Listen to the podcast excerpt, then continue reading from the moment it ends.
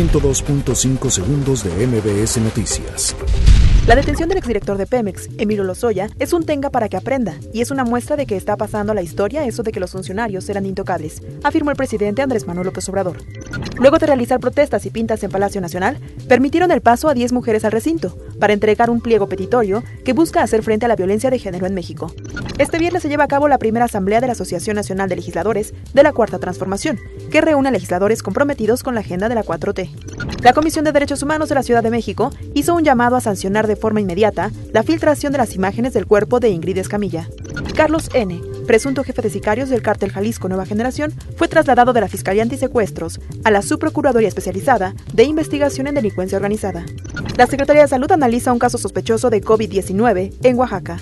La Organización Mundial de la Salud dijo este viernes que se necesita mayor claridad sobre cómo se realiza el diagnóstico clínico de COVID-19 para que otras enfermedades respiratorias no se mezclen con los del coronavirus.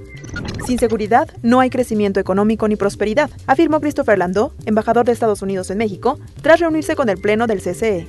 Las gasolinas Magna y Premium, así como el diésel, seguirán sin el estímulo fiscal por tercera semana consecutiva, informó la Secretaría de Hacienda y Crédito Público. Con motivo del Día del Amor y la Amistad, 4 de cada 10 consumidores mexicanos adquirirán alguna compra o servicio y de esa cifra, 26% planea hacer las compras por Internet. 102.5 segundos de MBS Noticias.